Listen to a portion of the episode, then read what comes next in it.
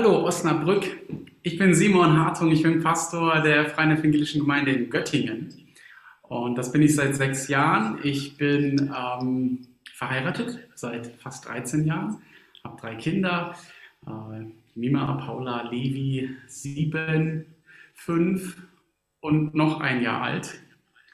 Und mich verbindet schon lange eine Freundschaft ähm, zu eurem Pastor Tom. Wir haben nicht nur zusammen ein, zwei Freizeiten gestaltet, sondern vor allen Dingen auch fünf Jahre lang das Theologiestudium zusammen absolviert. Und es gibt ja diese Anekdote äh, von Tom und mir, obwohl ehrlich gesagt, ich glaube, es gibt viel, ziemlich viele Anekdoten, aber äh, dafür wird die Zeit heute nicht reichen. Aber eine mag ich weitergeben. Ähm, ich habe mich zum Studium angemeldet und der Umzug stand bevor und wir haben so ein kleines Häuschen in Eversbach, da wo die theologische Ausbildungsstätte ist, äh, angemietet, meine Frau und ich. Und wir wollten uns ein bisschen nett machen und neuen äh, Laminatboden da reinlegen. Und der nächstgelegene Ikea, der war in Siegen und so habe ich ein bisschen gegoogelt und geguckt, äh, wo kommen denn meine zukünftigen Kommilitonen her und hab, bin tatsächlich auf Tom Herter gestoßen, der in Siegen wohnte zu jener Zeit.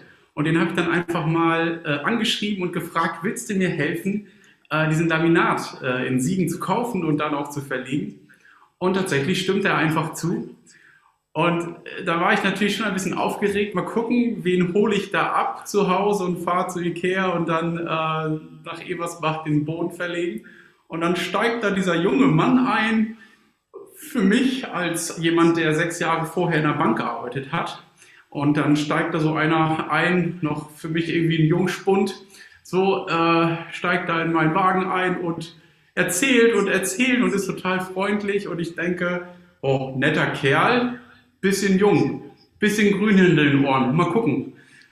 Und dann haben wir fünf Jahre zusammen studiert und am Ende des Studiums hat Tom wahrscheinlich über mich gedacht, oh, bisschen grün in den Ohren. Also Tom ist so intelligent, so ein toller Mensch, so ein ähm, fantastischer Pastor. Ich glaube, dem stimmt er mir zu. Und ich bin froh, dass er mich mal eingeladen hat, obwohl ich jetzt der äh, Jungspund bin und grün hinter den Ohren. Danke, dass ich hier sein darf. Tom und ich unterscheiden uns in einer Hinsicht äh, ganz massiv.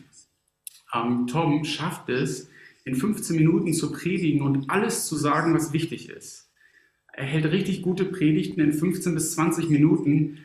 Das schaffe ich nicht. Ich kann das nicht. Äh, ich brauche immer so 20 bis 25 Minuten und ich hoffe, ihr lasst euch darauf ein, äh, dass ich euch ein bisschen mitnehme in ein paar Gedanken über einen Text, den wir gerade gehört haben aus dem Jakobusbrief.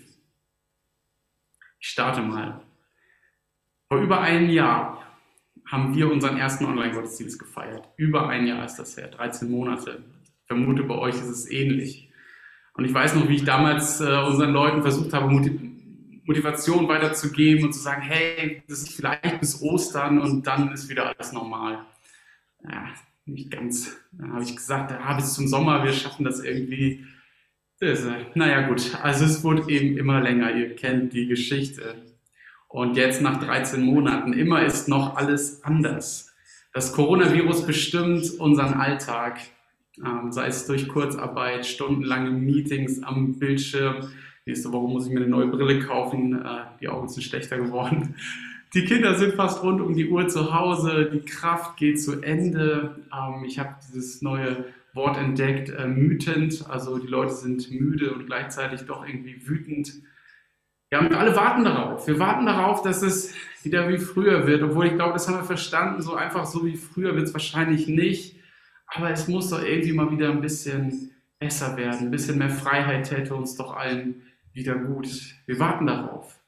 Und dieses Warten ist für viele von uns eben längst äh, ja, unerträglich, frustrierend, müde geworden. Wir sind wütend, wütend, wie auch immer. Die aktuellen Beschlüsse, so nächste Woche Notbremsen, Verordnung, Lockdown, Ausgangssperren, was da so alles wieder auf uns zukommt. Ich, ich spüre in Gesprächen mit den Leuten in meinem Umfeld, dass äh, das wirklich echt krass ist, dass die Leute erschöpft sind. Und ich merke auch, dass es mir so geht nach äh, 13 Monaten. Und ich warte, ich warte, dass es doch wieder anders wird. Warten, aushalten, warten, warten, warten, warten ist ein Zustand, den man überwinden will. Warten ist nichts, wo wir sagen, hey cool, endlich warten wir mal wieder. Und eben haben wir dieses Lied gesungen. Es heißt darin, es liegt Kraft in dem Warten auf den Herrn. Es liegt Kraft im Warten. Also ich singe dieses Lied schon gefühlt mein ganzes Leben, nur als äh, Lobpreis-Schlagerlied, keine Ahnung. Und im Moment frage ich mich, kann ich das eigentlich noch mitsingen? Will ich das überhaupt singen? Glaube ich das wirklich, dass im Warten Kraft liegt? Ich habe mir da noch nie so viele Gedanken drüber gemacht. Ich möchte eigentlich nicht warten. Ich möchte, dass es mir gut geht. Ich möchte, dass äh, ich Jesus begegne, also dass ich mit, mit diesem Christus zu tun habe. Er hat mal gesagt, ich will euch das Leben in Fülle geben. Also das ist kein Leben, wo ich ständig warten muss. Ich will Wunder erleben. Ich will, dass Jesus wiederkommt, präsent wird, groß wird äh, in meinem Leben und darüber hinaus. Ich möchte lieber am Ziel sein als unterwegs. Und erst recht möchte ich nicht warten. Ich meine, wer würde schon sagen, dass zum Beispiel das Warten auf einen Bus an einer Bushaltestelle das Erfüllendste im ganzen Leben ist? Vor kurzem stand ich mit meinen zwei Töchtern an einer Bushaltestelle und äh, der Bus hatte tatsächlich Verspätung. Das kommt in Göttingen eigentlich nicht vor. Göttingen ist super und so, aber der Bus hatte Verspätung. Und ich stand da nach dem Kindergarten, die Kids waren aufgewühlt, die waren ein bisschen fertig und oh, das war so unfassbar anstrengend. Der Bus hatte sich 15 Minuten verspätet und diese 15 Minuten haben mir die ganze Kraft für den Tag genommen. Wie geht es dir bei den Gedanken und dieser Frage? Liegt für dich Kraft im Warten? Oder ist Warten für dich auch eher etwas Unbequemes, etwas, wofür ich Kraft aufwende, damit es überwunden wird? Hm. Was steht eigentlich in der Bibel dazu? Welche Geschichten gibt es in der Bibel übers Warten? Es gibt viele Geschichten. Und zwar insbesondere im Ersten Testament. Das haben wir eben auch bei Jakobus gehört. Der verweist auf äh, so die Propheten, auf Personen im Ersten Testament, der, aus der Geschichte Israels. Äh, und wir finden viele Männer und Frauen im Ersten Testament, die warten. Adam wartet auf seine Eva. Gut, nicht so lange, aber wer mal Single war oder ist, äh, weiß, dass dieses Warten auch in der Kürze unerträglich sein kann. Äh, Abraham und Sarah warten unglaublich lange auf ihr eigenes Kind. David musste lange warten, bevor er König sein durfte, obwohl er schon lange zum König gesalbt wurde. Und konkret erwähnt auch im Jakobusbrief wird Hiob. Hiob war lange Zeit krank. Ihm wurde alles genommen, bevor Gott ihn irgendwann wiederherstellte. Dieser ganz kurze Blick äh, zeigt uns etwas Warten scheint etwas Normales, ich würde sogar fast sagen Gottgegebenes zu sein. Denn Gott ist in diesen Geschichten zumindest der Verursacher dafür oder zumindest trägt er seinen Anteil daran, dass Adam, Abraham, David oder eben auch Hiob warten mussten. Warten ist also erstmal gar nichts Böses, keine Sünde und auch nichts Teuflisches. Warten ist etwas, was Gott als Teil dieser Welt geschaffen hat. Er hat Raum und Zeit, Zeit geschaffen und mit zur Zeit gehört eben auch sowas wie Warten. Gott will, dass wir Zeiten haben, in denen wir warten. Also lautet die Frage, wie wir dieses Warten gestalten, statt es zu verdrängen. Also lautet die Frage, wie wir es gestalten inmitten dieser Corona-Zeit, in der wir alle warten, dass es anders wird. Wie können wir warten, also als etwas Gutes verstehen, etwas, wo wir vielleicht tatsächlich sagen können, darin gewinnen wir Kraft. Ein Antwortversuch und schöne Antwortmöglichkeiten gibt und geben uns diese Verse aus dem Jakobusbrief. Doch bevor ich auf diese Verse konkret eingehen will, will ich so einen ganz kurzen Exkurs machen und mit euch nochmal genauer anschauen, wer ist dieser Jakobus, was bedeutet dieser Jakobusbrief, über den wird nicht so häufig gepredigt Luther wollte ihn sogar aus der Bibel rausnehmen, weil er boah, schon so ein bisschen schwierig an manchen Stellen zu verstehen ist.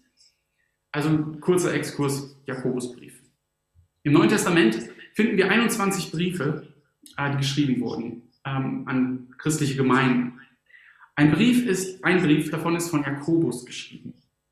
Jakobus ist der jüngere Bruder von Jesus selbst, weshalb er auch Herrenbruder genannt wird. Über die brüderliche Beziehung der beiden äh, wissen wir ganz, ganz wenig. Äh, Jakobus taucht in den Evangelien, also über Geschichten über Jesus, da taucht Jakobus nur am Rande auf. Erst nach Jesu Tod und Auferstehen wurde Jakobus zu einem der drei Leiter der Urkirche in Jerusalem und somit zu einem wirklich äußerst prominenten, äh, zu einer prominenten Persönlichkeit für die ersten Christen im ersten Jahrhundert. Und es scheint kein Zufall zu sein. Jakobus bewährte sich als richtig guter Leiter in der ersten großen Krise des Christentums. Schon im Jahr 42 nach Christus kam es zu der ersten Christenverfolgung, die also ein bisschen massiver wurde, sodass viele Christen äh, verhaftet wurden in Jerusalem und drumherum und teilweise auch schon hingerichtet wurden. Petrus wurde auch bedroht und der Fels der Gemeinde, der eigentliche große Leiter, den Jesus ja selbst irgendwie eingesetzt hatte, der musste aus Jerusalem fliehen. Und so entstand in Jerusalem so ein Vakuum ähm, der Leiterschaft und Jakobus übernahm die Leitung dieser ersten Christengemeinde. Und allen Anschein nach leitete er sie, er sie sehr gut durch die Krise, wie wir es in der Apostelgeschichte lesen können. Seinen Brief schrieb Jakobus dann zum Ende seines Lebens, vermutlich irgendwann Mitte der 60er Jahre. Jakobus wendet sich mit seinem Brief an die ganze Christenheit. Gleich zu Beginn des Briefes schreibt Jakobus, dass er sich äh, an die zwölf Stämme wendet. Und das ist so ein Synonym, ähm, ja, irgendwie an alle Stämme bedeutet an alle Christen. Und somit auch vielleicht überzeitlich, auch wenn Jakobus das mit Sicherheit nicht im Blick hatte, aber äh, dieser Brief ist heute in der Bibel und er darf also auch uns ansprechen. Auch wir sind mit diesen zwölf Stämmen gemeint. Jakobus beobachtet unter den Christen einige Dinge, die ihm nicht gefallen. Als Leiter empfindet er es wohl als seine Aufgabe, diese Dinge anzusprechen und so schreibt er einen, wie man ihn heute auch immer noch oft nennt, einen Mahnbrief. Jakobus berichtet in seinem Brief von sozialen Spannungen. Die Versorgung der Bedürftigen gelingt nicht. Reiche und Arme werden ungleich behandelt, äh, also die Reiche, Reichen werden bevorzugt, äh, total crazy. Christliche Arbeitgeber beuten ihre Arbeiter immer noch aus. Bestimmte Personen werden in der Gemeinde bevorzugt, warum auch immer. Christen vertrauen in ihren Lebensentscheidungen lieber auf sich selbst als auf Gott. Es herrschen Neid, Streit und Kampf um Macht und um Meinungen. Und auch im Persönlichen erkennt Paulus, dass viele Christen sich äh, irgendwie aus, auf dieser Gnade ausruhen, von der Paulus immer schreibt. Ja, sein Brief ist auch so ein bisschen eine Auseinandersetzung mit Paulus. Ähm, natürlich ist Jakobus auch von der Gnade in Jesus Christus überzeugt. Aber die Gnade, die uns neue Freiheit schenken soll, ja, die freie, neue Freiheit schenkt, soll eben nicht zur Bequemlichkeit führen. Das ist, glaube ich, das Hauptanliegen von Jakobus. Und er erkennt so eine Selbstgenügsamkeit und warnt vor dem, was Christen heute vielleicht Wohlstandsevangelium nennen. Ich glaube, das alles hat schon etwas auch mit unserer heutigen Situation zu tun. Auch wir stehen immer wieder in dieser Gefahr, die Gnade Gottes in Jesus Christus zwar fröhlich anzunehmen, aber nicht aus der Gnade und aus der Beziehung zu Gott heraus zu leben. So nach dem Motto, ich, ich nehme die Gnade, aber dann will ich wieder meine eigenen Wege gehen. Und Jakobus fasst diese Spannung mit seinem wohl bekanntesten Satz zusammen. Er sagt, der Glaube ohne Werke ist ein toter Glaube. Jakobus betont also diese unauflösliche Einheit von Glaube an die Gnade Jesu Christi und Handeln aus der Gnade Jesu Christi. Einheit von Glaube und Handeln. Jakobus geht mit seinem Brief ähm, also jetzt verschiedene Themen an. Ich habe sie gerade schon ein bisschen beschrieben, wie Glaube und Handeln zusammengehen können. Und hier geht es auch ähm, um das Warten. Ganz am Ende seines Briefes beschreibt er, wie Glauben und Handeln mit dem Warten zusammengehören. Jakobus führt uns das mit einem Gleichnis vor Augen. Und das finde ich schon spannend. Er benutzt zwei, drei Gleichnisse in seinem Brief. Äh, das hat er wahrscheinlich von seinem äh, großen Bruder gelernt, der ja auch fantastisch Gleichnisse erzählen konnte. Wie Jesus erzählt Jakobus uns mit einem Bild, worum es beim Warten geht. Er schreibt, seht, wie der Bauer voller Geduld auf die kostbare Frucht der Erde wartet. Er weiß, dass sie zum Wachsen den Herbstregen und den Frühjahresregen braucht. Ich möchte euch jetzt zu diesem Text, zu diesem kurzen Gleichnis, äh, drei kurze, aber hoffentlich knackige Punkte äh, weitergeben, wo wir ein bisschen nachspüren, wie uns das Gleichnis helfen kann, um mit dem eigenen Warten umzugehen. Diese drei Punkte heißen, der Bauer handelt, Der Bauer ist geduldig und der Bauer wird von Gott versorgt. Drei Punkte. Punkt eins: der Bauer handelt.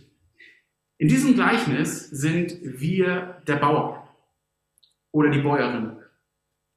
Und was das Gleichnis voraussetzt, ist, dass was Jakobus vier Kapitel lang behandelt hat, Handeln und Glauben sollen eine Einheit bilden. Dieses Gleichnis setzt das voraus. Der Bauer hat sein Feld bestellt. Das ist so, so einfach beschrieben, aber ja, da, da, der Bauer hat etwas getan. Er hat etwas ausgesät.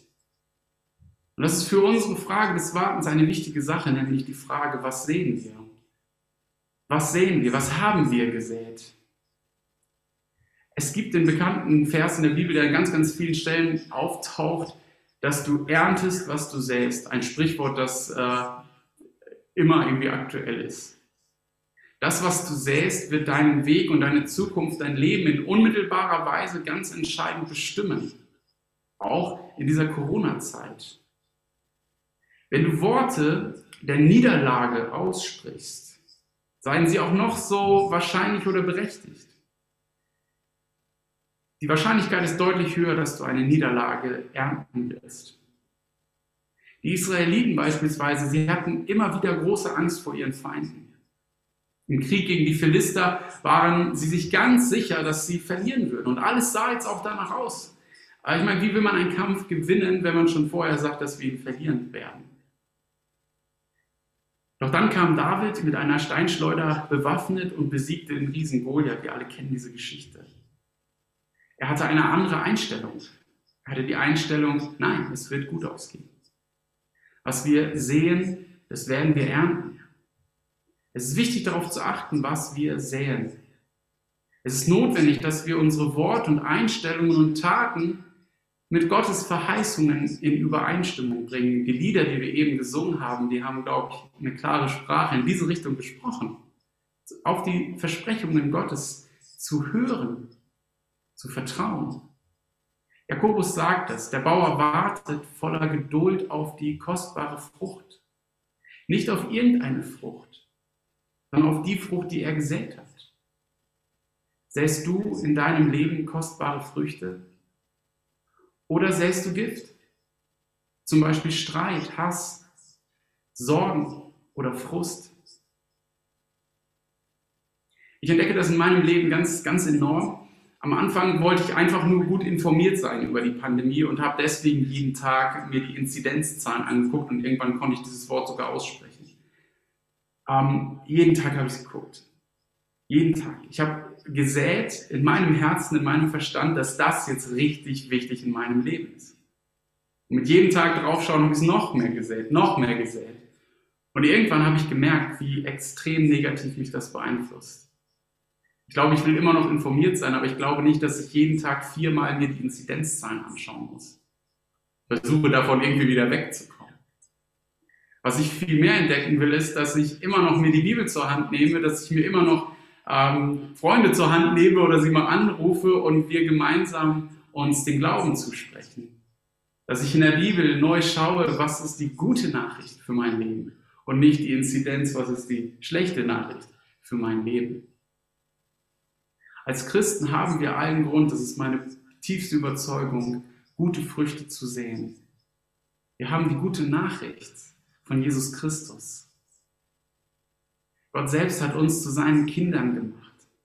Er hat uns eine Bestimmung und ein Ziel gegeben. Wir wissen, dass es gut ausgehen wird. Und wenn du diese Haltung zu einer Grundhaltung im Warten machst, wirst du gut durchs Warten durchkommen. Gott hat uns seinen Heiligen Geist gegeben. Er hat uns verheißen, dass er uns Früchte der Liebe, der Freundlichkeit, der Barmherzigkeit, der Gnade, der Genügsamkeit und Geduld schenkt.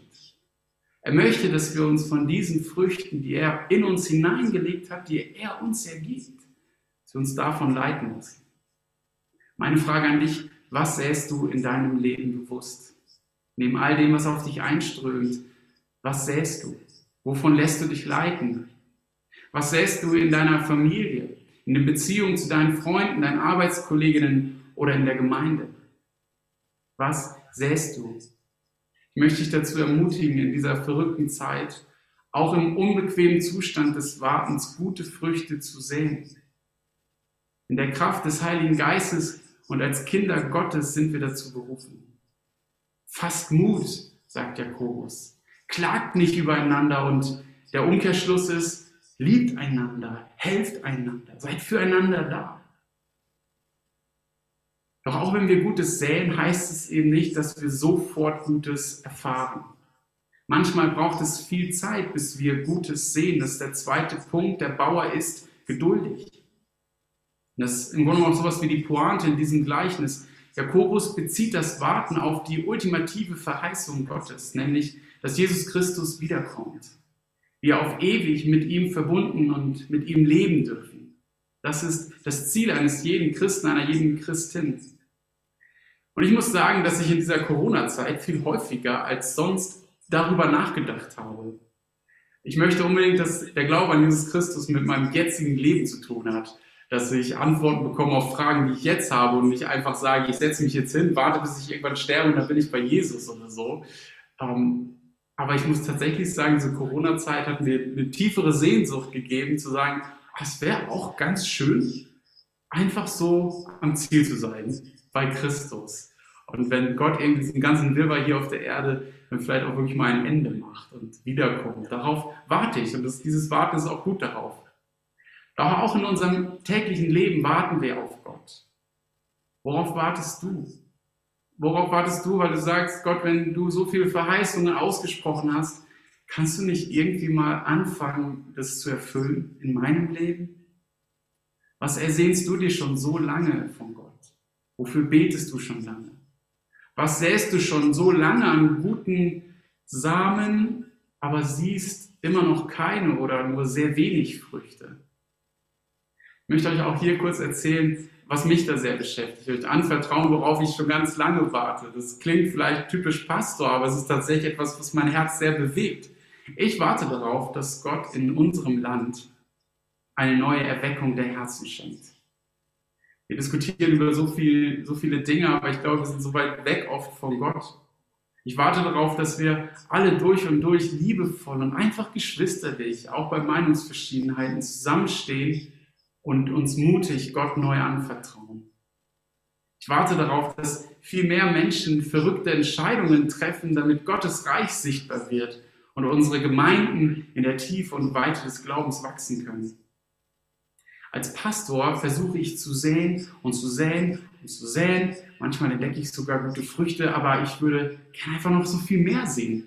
Und deshalb ackere ich mich ab, wo ich nur kann, beackere den Boden wie verrückt und ich, so in diesem Bild gesprochen, ich versuche echt diese Pflanze aus dem Boden rauszuziehen, damit sie endlich mal groß wird. Der Text macht mir klar, vielleicht ist das ein Fehler. Vielleicht investiere ich da an völliger falscher Stelle Kraft. Wir können das Kommen des Reiches Gottes nicht erzwingen. Und zum Glück, das sage ich euch und mir, äh, ist das Kommen des Reiches Gottes nicht von mir abhängig. Auch nicht von dir. Es liegt Kraft in dem Warten.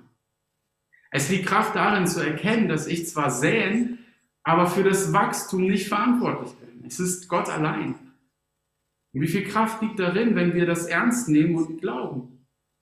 Wenn wir zwar mit Freude und Zuversicht sehen, säen und das Wachstum geduldig und gelassen Gott überlassen. Es eben nicht erzwingen. Es nicht mit noch mehr Arbeit und Überforderung herbeiarbeiten wollen. Gott wird es richtig machen. Es klingt so kitschig und vielleicht auch abgedroschen, aber er wird uns geben, was wir brauchen, wenn wir es brauchen. Und das ist der dritte Punkt. Der Bauer wird von Gott versorgt. Der Bauer, wir Christinnen und Christen wissen, dass wir den Herbst- und Frühjahrsregen brauchen. So sehr wir das Wetter berechnen und vorhersagen können, so können wir es eben doch immer noch nicht regnen lassen. Und genauso ist es auch mit der Beziehung zu Gott. Wir wissen so viel über Gott. Wir können so viel erforschen, nachlesen, aber Gott bleibt immer überraschend. Er ist eben nicht einfach verfügbar. Aber er ist überraschend. Und er steht zu seinen Verheißungen. Er ist wie so ein wohltuender, plötzlicher Sommerregen, den wir nicht erwartet haben. Oder er ist eben doch der dringend erwartete Schauer nach sehr, sehr langer Dürre, die es geben kann. Aber Gott versorgt die Lieben. Die Bibel ist voll von dieser Verheißung, dass Gott seine Kinder nicht im Stich lässt. Warten kann und soll eine Zeit des Säens und des Wachsens sein. Warten kann und soll uns Geduld lehren, aber alles Warten braucht eben auch ein Ende. Irgendwann braucht es die Frucht, die uns versorgt. Und Gott weiß darum. Und Gott wird uns versorgen. In dieser Pandemiezeit ist es bei mir ein ständiges Auf und Ab, wie ich das erlebe. Aber immer wieder gibt es diese kleinen Momente, wo ich spüre, doch Gott, Gott ist lebendig. Gott schenkt mir wieder neue Kraft in meinem Warten. Vielleicht eben gerade da, wo ich geduldig bleibe. In Begegnungen mit anderen Menschen spüre ich, wie, wie es mir Kraft gibt, wenn wir über den Glauben reden, füreinander beten. Und in der Stille stärkt Gott und versorgt. Diese Momente sind es, die uns durchhalten lassen. Wenn Gott uns entgegenkommt. Da, wo Gott uns versorgt und uns gut tut. Lass uns darauf vertrauen, dass wir etwas tun können. Ja, wir können tun. Gutes sehen, geduldig warten. Und lasst uns glauben, dass Gott uns versorgt. Jesus kommt. Er kommt bestimmt. Amen.